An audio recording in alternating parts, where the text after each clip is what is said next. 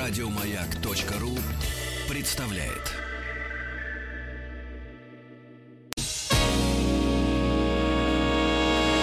Физики и лирики. Шоу Маргариты Митрофановой и Александра Пушнова.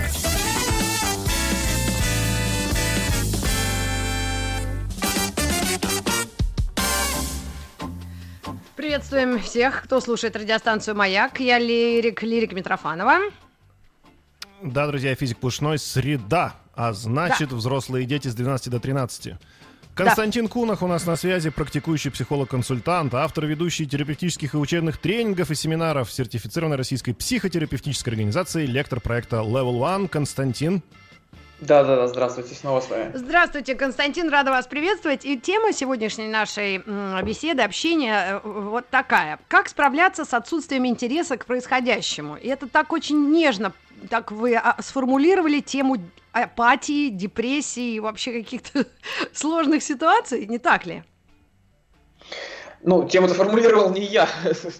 а, да, это, на, это да. девочка 23 лет, наша помощница Настя.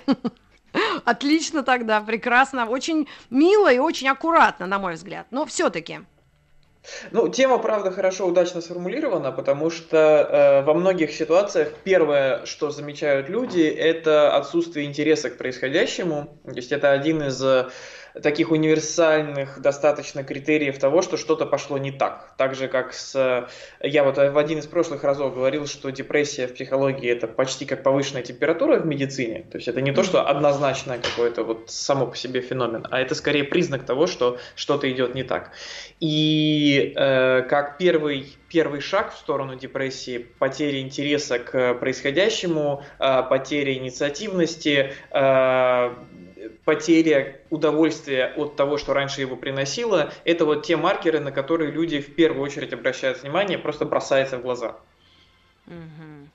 То есть вот эта эмоциональная Мы как раз пассивность... говорим сейчас отсутствие интереса даже к любимому делу, я правильно понимаю? Не просто к новостям каким-то абстрактным, да?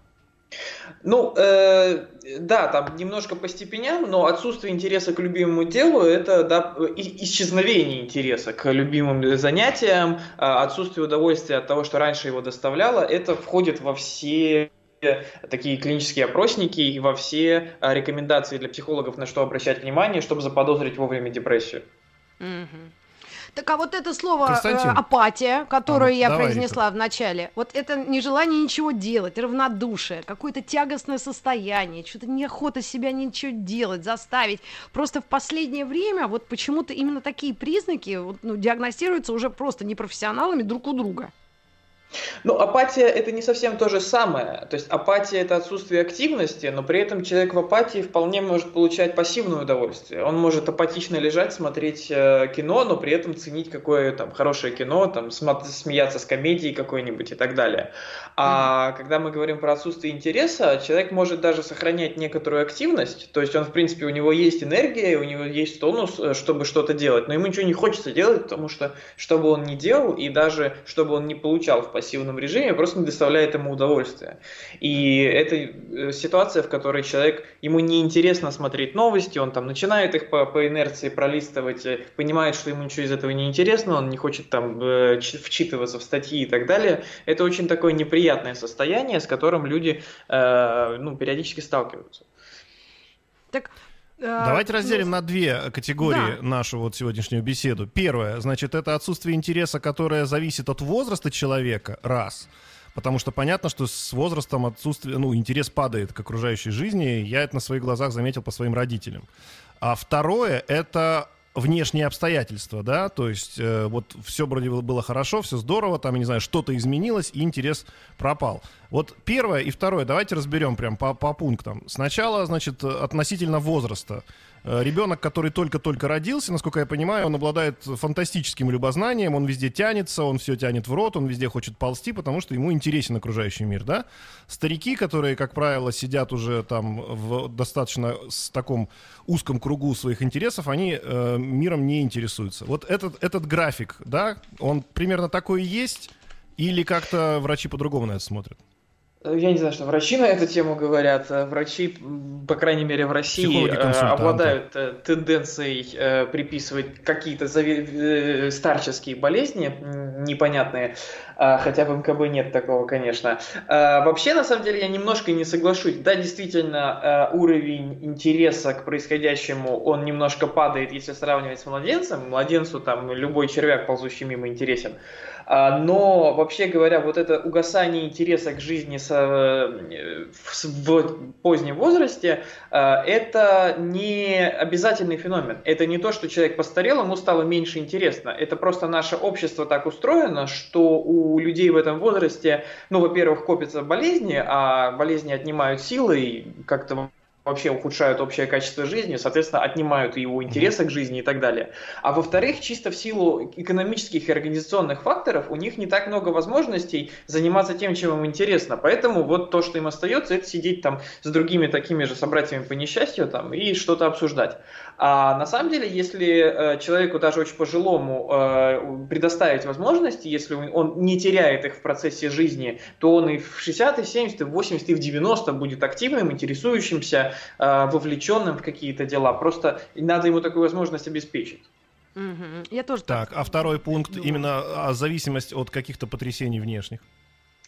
Э, потрясения внешние, конечно, сильно влияют, э, но э, здесь надо делать, проводить развлечение между ситуативным отсутствием интереса. То есть, если я, там, меня сегодня с утра на работе уволили, и я вечером ничем не интересуюсь, ну, это понятно, да, я все еще под влиянием происходящего. И другое mm-hmm. дело, когда вроде как естественные такие сроки переживания всех событий уже прошли, ну, то есть даже карантин это вроде как стресс, новости и так далее, но уже с этой новости там месяц прошел, казалось бы, можно было за это время адаптироваться. Если я все еще э, ничем не интересуюсь, мне все еще жизнь не мила с тех пор, э, наверное, уже что-то пошло не так. Так. Ну, а как, правда, разделяются вот эти степени заинтересованности людей в жизни или нет? Просто я э, все время пытаюсь вас как-то вывести на своеобразие текущего момента, и почему везде э, в, СМИ пишут о том, что психологи очень нужны сейчас современному человеку, потому что все, что вокруг происходит, он, да, некий стресс, да, который происходит вовне, он реально как-то демотивирует людей, очень многих, и очень многие расстраиваются, прямо вот с кровати вставать не хотят. Вот это я, ну, слышу от подруг, от каких-то дядек взрослых. Просто вот какие-то странные симптомы всего этого. И вот с ними бы разобраться, если возможно, конечно. Э, стресса сейчас действительно очень много, э, и э, мы с вами уже поднимали частично эту тему, давайте попробуем расширить историю про то, что мы сейчас, к сожалению, очень мало внимания придаем собственным каким-то а, идущим изнутри потребностям. То есть я когда-то уже говорил про невроз выходного дня в, в этом контексте, да, когда мы привыкаем ориентироваться на внешний мир, мы привыкаем подстраиваться под э, расписание работы, под требования социума от нас и так далее. И, соответственно, когда эти ситуации меняются, когда мы оказываемся без работы, когда мы оказываемся в ситуации, когда социум нас рассадил по домам и ничего нам не предоставляет, э, способности людей к самоорганизации, они оказываются недостаточные. Многие люди от этого сильно страдают. Э, чтобы такого не происходило, ну, во-первых, э, сейчас самый подходящий момент э, начать, а, но в любом случае, в любой момент жизни полезно развивать способность, там, уметь контактировать с собственными желаниями, собственными эмоциями. Вот э, в, том, в, той, э, в том методе, в котором я работаю, да, называется личностно-ориентированная реконструктивная психотерапия, э, там э, один из, одна из э, результатов обозначенных э, это э, отделение себя от своей социальной роли и подчинение социальной роли себе. То есть у нас многие люди себя ассоциируют, себя идентифицируют идентифицируют с тем, какую функцию они выполняют в обществе. И если они теряют возможность эту функцию выполнять, теряют возможность работать работу и так далее, то они как бы теряют себя в этот момент. А благополучие... А можно пример? Ну, например, э, там вот э, вы э, активные контент-мейкеры, да, и в первую очередь вы что-то делаете там с помощью э, речи, разговора и так далее. Если, допустим, не дай бог, что-то происходит, да, и э, вы теряете возможность формулировать речь, если, ну, вот есть такое состояние афазия, да, афазия барка, афазия вернике, когда человек не имеет возможности конструировать э, речь и доносить какую-то мысль посредством вербальной коммуникации, это отсекает вам какую-то часть работы, и сразу при этом вы можете потерять э, ощущение того, что вы можете оставаться собой. Потому что, я не знаю, uh-huh. идентифицируете вы себя со своей социальной ролью или нет, но в такой ситуации это возможный да, сценарий. А если отделить э, себя от э, социальной роли, отделить себя от э, того, какую функцию я выполняю на работе, от того, э, кем я пытаюсь быть для окружающих. То есть вот отдельно сначала есть я, а уже потом, что я делаю. Э, то угу. тогда, когда какие-то из этих внешних вещей отваливаются, то я сохраняю себя. И вот сейчас, если вы посмотрите... есть, говоря простым языком, перестал быть радиоведущим, остался человеком, да? Да, остался человеком. У нас вот этого вот того, что останется в случае, если отвалятся внешние штуки, у многих очень мало. У многих, у многих, если внешние штуки отваливаются социальные, то там мало, практически ничего не остается. О, вот это самое Вы практически предугадали мой следующий вопрос по поводу, вот мы говорим об отсутствии интереса, да, к чему-то, а ведь есть еще понятие интереса к тебе, и возможно, что у тебя сохранился интерес к внешнему миру, но как только ты увидел, что у внешнего мира к тебе интерес отсутствует, да, то тут тоже ведь какая-то проблема возникает. Ну, внешнего мира никогда нет на самом деле к нам интереса. Э, Я тоже Иногда мы впадаем в иллюзию, что он есть, э, но... Ну да, вот эти все лайки, там дизлайки, вот это все количество подписчиков и так далее, вот эти все инстаграмные э, эксбиционизм экстаграмный, это что такое? Эксгибиционизм. Эксгибиционизм Напишите на листке. Ну, да. Ну, э, понятное дело, что все эти э, технологии социальные, э, они играют на тех э, ну, слово инстинкт человеку в чистом виде не применимо, но так в широком смысле инстинктам, да, потребностям, э, которые у нас выработались. Мы социальный вид, и мы изначально, у нас есть куча социальных потребностей, у нас есть потребность в одобрении, в уважении, в признании, в поддержке и так далее. И эти социальные медиа, они позволяют симулировать это, да, да и предоставляют нам некоторый суррогат, который многие действительно впадают в иллюзию, что это так и есть, что если мою э, фотографию там отлайкали 300 человек, то я очень популярен.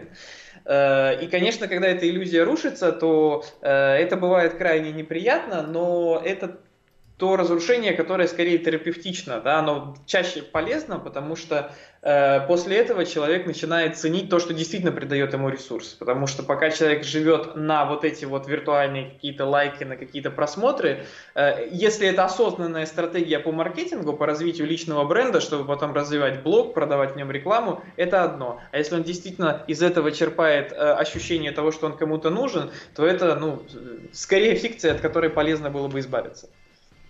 И не замечает а вот... того, что он на самом деле нужен близким людям, да, которые вроде, вроде к нему тянутся, а ему это не важно. Он уткнулся там в свой компьютер и смотрит на какие-то результаты, опять же, тех же лайков. Да, есть такой феномен, э, даже, господи, может быть, вы мне подскажете, как радиоведущий, была какая-то песня, где были такие строки, что меньше всего любви достается самым близким или что-то такое, больше всего мы э, там обижаем тех, кто, кто больше, э, ближе всего, что-то такое было. Э, это отражает действительность, что мы действительно часто э, пребываем в ощущении, что близкие, ну, они как бы и есть близкие, там, они уже никуда не денутся, в, это, в эти отношения особо mm-hmm. вкладываться не обязательно, а вкладываться надо в те отношения, которые вот э, убегают, вот эти все социальные внимания, вот эти лайки, которые того и гляди перестанут ставить. Э, и это, конечно, производ... ну, просто не экономично с точки зрения, есть такая экономическая модель психики, это, конечно, просто не экономично, когда мы тратим ресурс туда, откуда он не возвращается. А вот такой Можно вопрос, Константин. Пожалуйста. Я, ладно, не буду. Хорошо. Все. Да, какой а, следующий вопрос? Вопрос такой. Вот по, по поводу, вот смотрите, как справится у нас тема с отсутствием интереса? Допустим, у меня был интерес к какому-то виду деятельности, да, он исчез, я это могу констатировать. Мне нужно возвращать интерес именно к этому виду деятельности или использовать другой? Э, Вопрос понятен? Вопрос понятен. Э, как это часто бывает в практической психологии, э, основная проблема не основная проблема. Если у вас сейчас интерес к какому-то виду деятельности, пытаться восстановить интерес к этому виду деятельности, особенно насиловать себя этим видом деятельности, это совершенно бесперспективное занятие, uh-huh. и скорее это вызовет больше отвращения. Если исчез интерес к какому-то виду деятельности, то в 90 95 случаях из 100 э, проблема не, не в этом виде деятельности, проблема где-то в другом месте. Э, человек там, на самом деле, вот как мы только что обсуждали, у него недостаточно хорош, хорошие отношения, или у него э, он там потерял какую-то значительную часть того, что считал частью себя, он там потерял социальную роль, потерял работу, и он по этому поводу переживает. Словом, в его жизни где-то есть источник эмоционального напряжения, из-за которого он не может быть в контакте со своим интересом к этому занятию, потому что он слишком слишком напряжен для этого. Соответственно, если угу. э, человек потерял интерес к какому-то занятию или потерял интерес вообще к происходящему, не надо пытаться заставить себя интересоваться происходящим, это бесполезно, просто как минимум. А надо или поменять внимание... деятельности тоже не, не, не продуктивно, да, получается? Ну, скорее, скорее нет, да, скорее нет. Э, скорее нужно посмотреть, э, что произошло за последнее там время в жизни, какие проблемы, какие источники нового страдания, какие неожиданные э, перипетии произошли, и посмотреть, все ли эмоции там пережиты, все ли решения приняты. Может быть, человек живет в подвешенном состоянии по какому-то важному вопросу, и это напряжение его там, от нерешенной проблемы его настолько настолько уже э, калечит, что он теряет интерес к происходящему. Угу. Маргарита Михайловна, ваш вопрос. Да я уже забыла, какой у меня был. Продолжайте, Александр Борисович, мне так интересно. Я просто, когда думала об этой теме, а... я вообще не об этом думала. Я предполагала, что это все-таки эм, ну, какие-то э, чувства, которые каждый в себе может ощутить, и не просто теоретически об этом говорить, а просто реально задать ну, профессионалу, даже человеку, э, нашему гостю вопрос, и можно ли это у кого-то увидеть, например, и кому-то на это показать, что у тебя там снизился интерес, или вообще его нет к чему-то, или вообще апатия полностью. Вот это слово мне все-таки больше нравится, потому что это какая-то э, куча вот э, признаков, а демоти... когда нет мотивации к чему-то, и вообще вот это ну, плохое настроение, да, какие-то упаднические мысли. И вот можно ли это в ком-то заметить и показать ему, поставить на вид, что называется? Или человек сам должен все это понять и ощутить? Конечно, это можно заметить, и большую роль играет обратная связь в том, что люди э, замечают это в себе. То есть до, достаточно часто люди не первые про себя это замечают, они обращают внимание на то, что окружающим говорят, что ты стал более там каким-то унылым или наоборот раздражительным, э, что у тебя там огонек в глазах потух и так далее. Это действительно можно давать обратную такую связь, навязывать ее не обязательно, э, это может вызвать какое-то сопротивление, но э, рассказать об этом человеку может быть очень полезно на самом деле, если он сам вдруг не в курсе. И он сам тоже может об этом рассказать. То есть... Э, э, а кому? Это... Ближним? Рассказать ближним. Вот здесь, кстати говоря, Э, есть положительная некоторая роль у социальных сетей, что это достаточно такой коммуникационный хаб обширный. Мы, многие люди достаточно часто э, используют их как источник поддержки и ресурсов. Когда человек обращается не за по количеством лайков, а он там рассказывает свою историю, и к нему уже лично потом обращаются кто-то, э, и он уже в личном общении с кем-то, как минимум там его близкие узнают о истории, ситуации, может даже не самые близкие до того люди, но те, у кого есть сейчас сейчас ресурсы и желание помочь, поддержать, э, как-то выходит уже на личный контакт, и это играет как поддержка, да, не, не какие-то там формальные просмотры, а уже реальное общение с конкретными людьми. Так что даже так можно делать, можно рассказывать о своих потребностях в, публичное пространство, и на это может кто-то откликнуться. Похоже ну, на понятно. анонимных алкоголиков немножко. Не знаю. У нас 15 Есть секунд до середины общая? часа. Мы должны э, уйти на новости, новости спорта, и уже через э, несколько минут встретимся вновь в эфире «Маяка». Физики и лирики. Физики, лирики Константин и психолог. Кунок с нами. Угу. Да, как справиться с отсутствием интереса к происходящему, у нас есть пару сообщений, хочу Константину зачитать. Мне 35, по себе заметил, что из-за общей замученности жизнью в 35 ничего не хочется делать. У многих моих ровесников то же самое. Константин, ваш комментарий.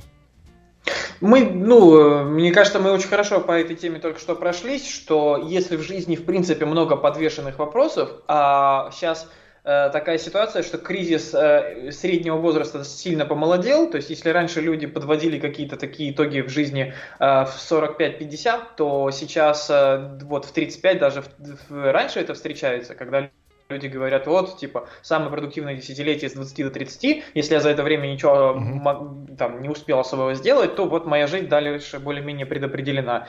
И это э, оставляет подвешенными много вопросов, типа, а как же так, а, а, а как же мои планы там создать бизнес, получить Нобелевскую премию, забраться на Эверест?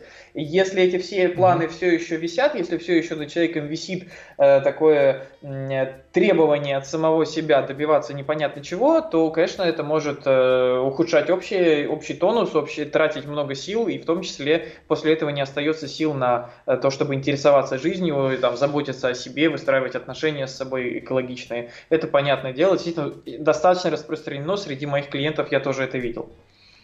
Угу. А вот здесь еще одно сообщение от Софии из Санкт-Петербурга, 29 лет, она тоже пишет о том, что почувствовала некую апатию, ничего не хотела делать, очень пугала равнодушие, в панике начала себя насиловать разными занятиями, шитье, йога, вязание. Ну, как все из-под палки шло. И вот она как раз пишет, что не без помощи психолога пришло, и она смогла вы, выйти из этого состояния. Если это аналогичные состояния посещают наших слушателей разного возраста, как с этим вообще deal with это, общаться, да? Ну вот, э, Софья, да, девушка, да. Э, очень хорошо а, повторяет то, что мы подчеркнули, что не надо себя насиловать. Многие люди пытаются из себя выжить, когда у них что-то естественным путем не рождается. Вот. Но э, это не та ситуация, когда нужно добавлять на себя напряжение. Это ситуация, когда удобно себя так мысленно разделить. Да? Это, не, это не шизофрения, это просто такой диалог с собой. У нас есть возможность себя так немножко в диаду превращать и э, думать о себе как о двух людях. И вот если я сам с собой в каких-то отношениях, а у человека есть такая возможность, э, то э, я могу о себе заботиться. И когда я вижу, что э, я страдаю, что у меня нет интереса, ну вот представьте себе человека, который собаку, которая чем что-то ей э, грустно, скучно, он ее просто пинками выгоняет на улицу и говорит, ну-ка иди играй, давай, веселись ну это же странное зрелище. А почему мы с собой так часто поступаем? Наоборот, нужно снизить э, объем напряжения, снизить давление на себя, дать себе отдохнуть, позаботиться о себе, спросить у себя, что тебе не нравится, что у тебя беспокоит, может болит у тебя где-то что. Э, как-то вот в таких отношениях с собой пребывать, любящих больше. Да, но это похоже на эгоизм, который из нас выбивали э, ремнями, э, чем угодно, понимаете, с детства. Ты эгоист, ты думаешь только о себе. Не правда, Александр Борисович, вы согласитесь со мной в данном контексте? Мы росли примерно в одни и те же годы. Ну да, было такое, да. Mm-hmm. Вот как о себе думать, когда сам... страна... Когда страна, да, в коронавирусе. Mm-hmm. Ну, страна вроде от нас пока ничего не требует, никакого пока призыва в, в окопы нету, кроме как для врачей. А, вот, но с врачам я искренне Есть как раз призыв не вылезать из окопов. Да, а сейчас как бы, ну, э, никакого, э, страна ничего такого сверхъестественного, суперзатратного от нас не требует. Ну, маски, перчатки, понятно, там своя порция идиотизма, но что делать? А, э, поэтому здесь в плане патриотических чувств вроде как напряжения дополнительного нет. Да а по нет, поводу... скорее эгоистических, вот тех убеждений, да, которые нам эгоизма... прививали.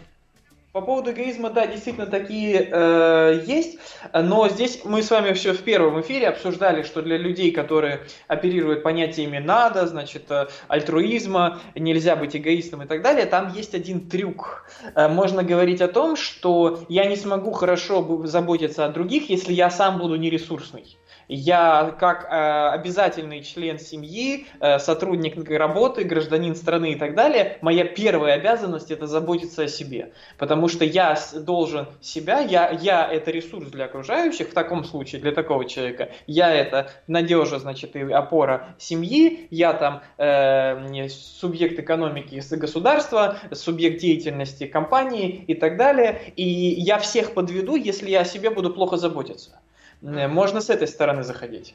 Ну, это очень редко, как кто может так себе даже подумать. Ну, это то же самое, ну, это то же самое, что вот вы говорите, когда человек, ну, лечит кого-то, да, он тоже, тоже должен быть в системе защиты, да, от этой болезни, иначе, иначе он не сможет никого вылечить, если он будет сам без защиты. А да, у меня да. еще такой вопрос, связанный именно с технологией. Вот смотрите, как справиться с отсутствием интереса к происходящему? Ведь есть два подхода вообще к любой болезни, только вот не цепляйтесь за слово болезнь, пожалуйста, Константин. Это я просто как пример, да? Вот если ты, Хорошо. у тебя появились сопли, да, у тебя появились сопли, есть два способа. Надо их лечить, и они, собственно, пройдут. И есть второй способ, который использует наш народ. Это не надо ничего делать, пройдет само. Вот если человек э, заметил у себя отсутствие интереса к происходящему, он может себе сказать, ну это ничего, это сейчас временно, я подожду, а потом все нормализуется само собой. Или надо все-таки применять какие-то действия. Как понять, как себя вести? Ну, здесь я возвращаюсь к, значит, к тому, что мы, с чего мы начали, и я предлагаю вообще э, концептуально смотреть на интерес к происходящему, на инициативность, как на естественное проявление человека. То есть э, человек хочет там есть, хочет пить, хочет э, где-то жить, и в том числе он хочет быть в контакте с миром, он хочет интересоваться, что в нем происходит, он хочет пробовать что-то новое. Это естественное нормальное состояние. Вот у меня периодически спрашивают, как мне пережить эмоцию, вот я хочу выплакаться, хочу прокричаться, там хочу прозлиться, э, я не знаю, как это сделать. А это бессмысленный вопрос, потому что это нормальная ситуация, когда человек эмоции проживает. Вопрос не в том, как это сделать, вопрос в том, как перестать этому мешать. Также и здесь. Э, э, мы на это смотрим, и мы говорим, ага, человек не интересуется чем-то, он не активен, что-то пошло не так. Э, мы можем понадеяться, что то, что пошло не так, было какой-то временной неурядицей, просто, ну, устал, там, где-то с кем-то поссорился, не знаю, где-то там печень болит, еще что-нибудь, э, отдохнешь, завтра проснешься чистенький, свеженький. Это нормально, так же, как с повышенной температурой. Ну, 37,5, ну, мало ли, бывает от усталости, бывает от стресса. Лег, отдохнул, выспался, все хорошо, замечательно, идем дальше. Можно так себе позволить какое-то время подождать, вдруг рассосется.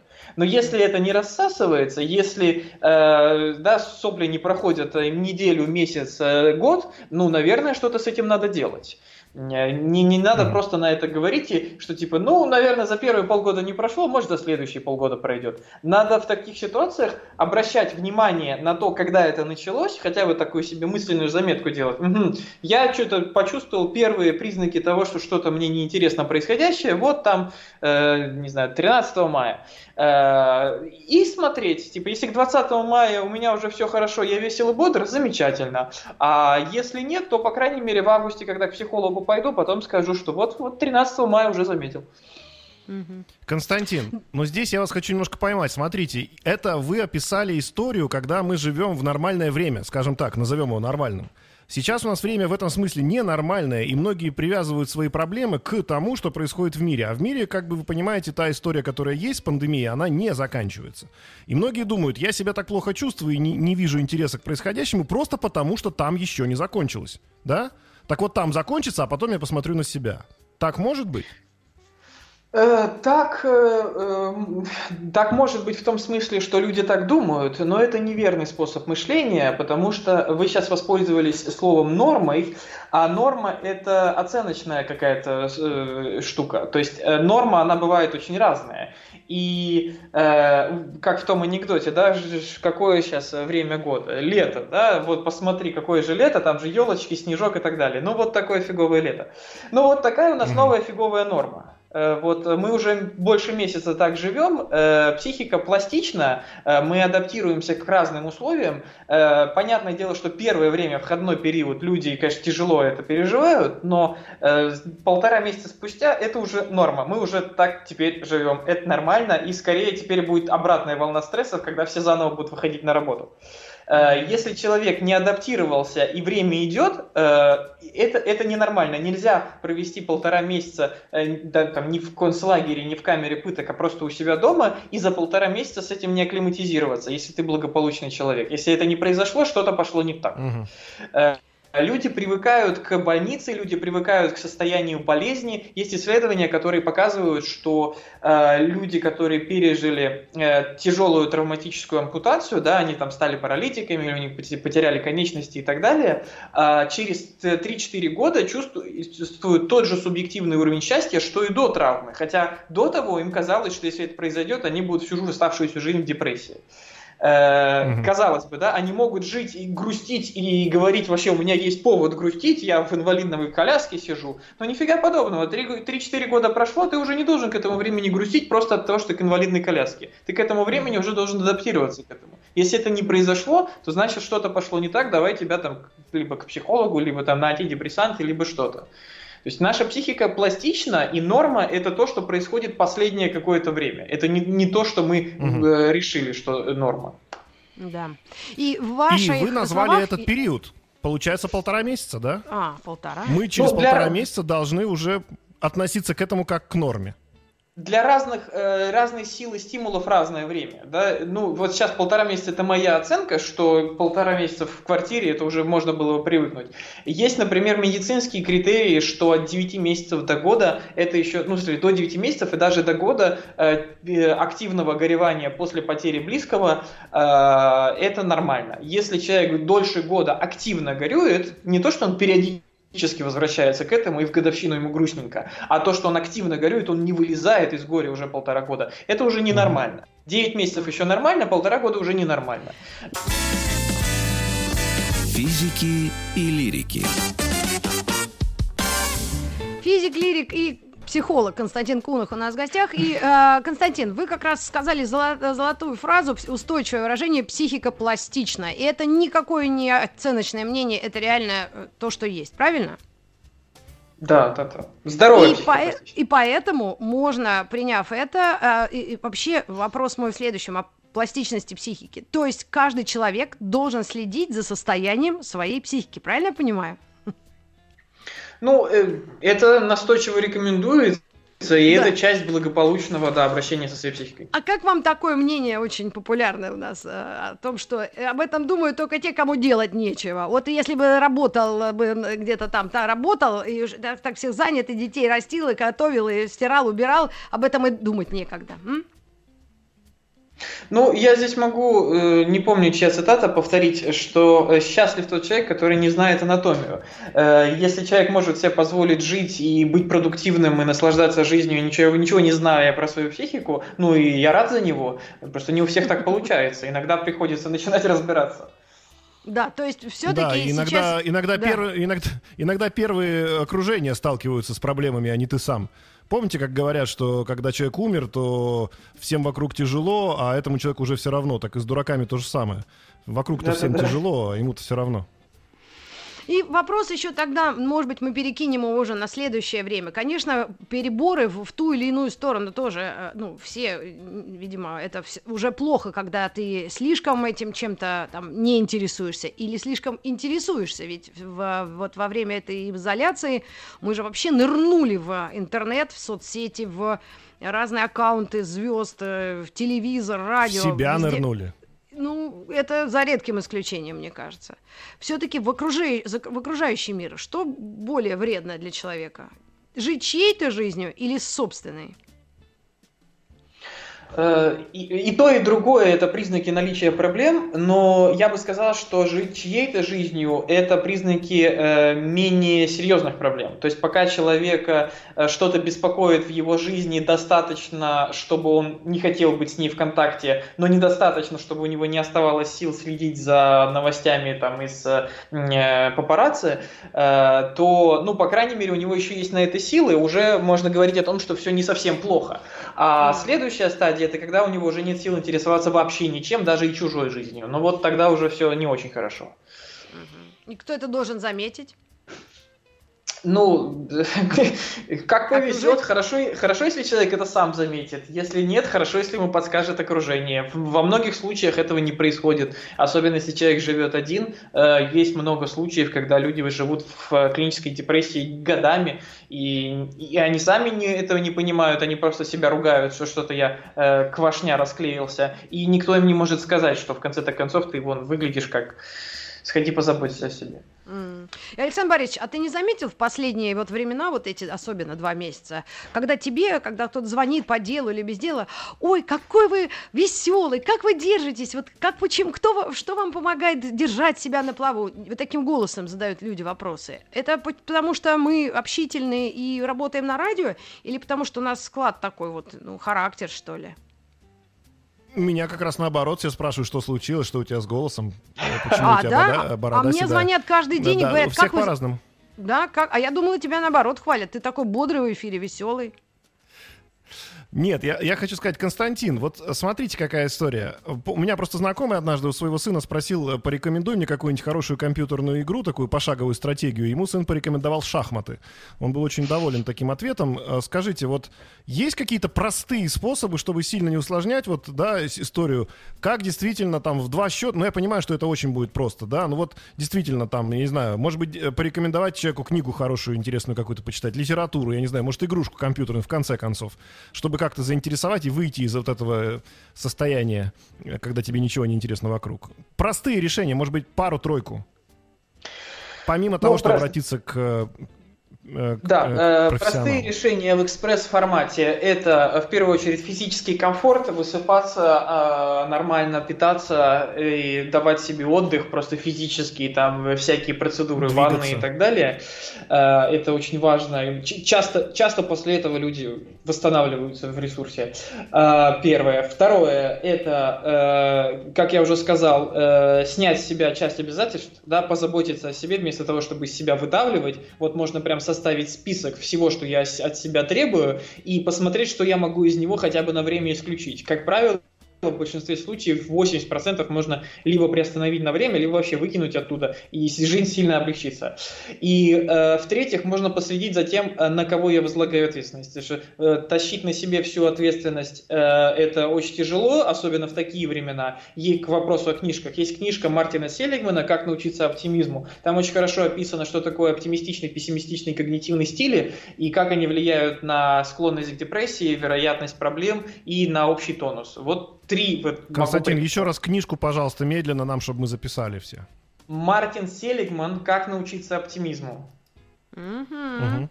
Ну, это как у Довлатова, так. другая книжка, «Заповедник» или там э, другие его рассказы. Когда ему говорят, не расстраивайся, Сережа, он говорит, это все равно, чтобы мне сказали, Сережа, стань блондином. Люди же по-разному воспринимают советы. Даже когда все, все будет хорошо, людям так говорят. А это, оказывается, недавно открыли, что это еще и хуже действует на психику. Что вы скажете, Константин? Стать блондином? Но мне неизвестно, нет. чтобы это ухудшало. Ну, скорее нет, все будет хорошо. Очень много статей сейчас о том, что когда так вот как бы успокаиваешь человека, то это только, наоборот, подозрительность вызывает. Ну, есть Набрал в интернете Мартин Селигман «Как научиться оптимизму» и тут же наткнулся на мем, который отвечает, эта книга открытая, и там написано «никак». Нет, э, очень хорошая книга, рекомендую. А по поводу э, позитивных фантазий есть исследования, которые показывают, что чрезмерно оптимистичные фантазии про будущее, они облегчают состояние в, в моменте, но в долгосрочном периоде, если человек постоянно себя ими подпитывает, ухудшают его тонус состояния. Это вот. Правда. Вот, да, я согласен золотых... с вами на тысячу да, процентов сейчас. Да, на тысячу да, процентов. Да. Ну, Константин Богу, Кунах вы... с нами был. Практикующий да, психолог-консультант, автор ведущий терапевтических и учебных тренингов, семинаров, э, лектор проекта Level One. Спасибо вам, Константин, большое. И Огромное мы с вами спасибо. услышимся наверняка еще раз. Еще больше подкастов на радиомаяк.ру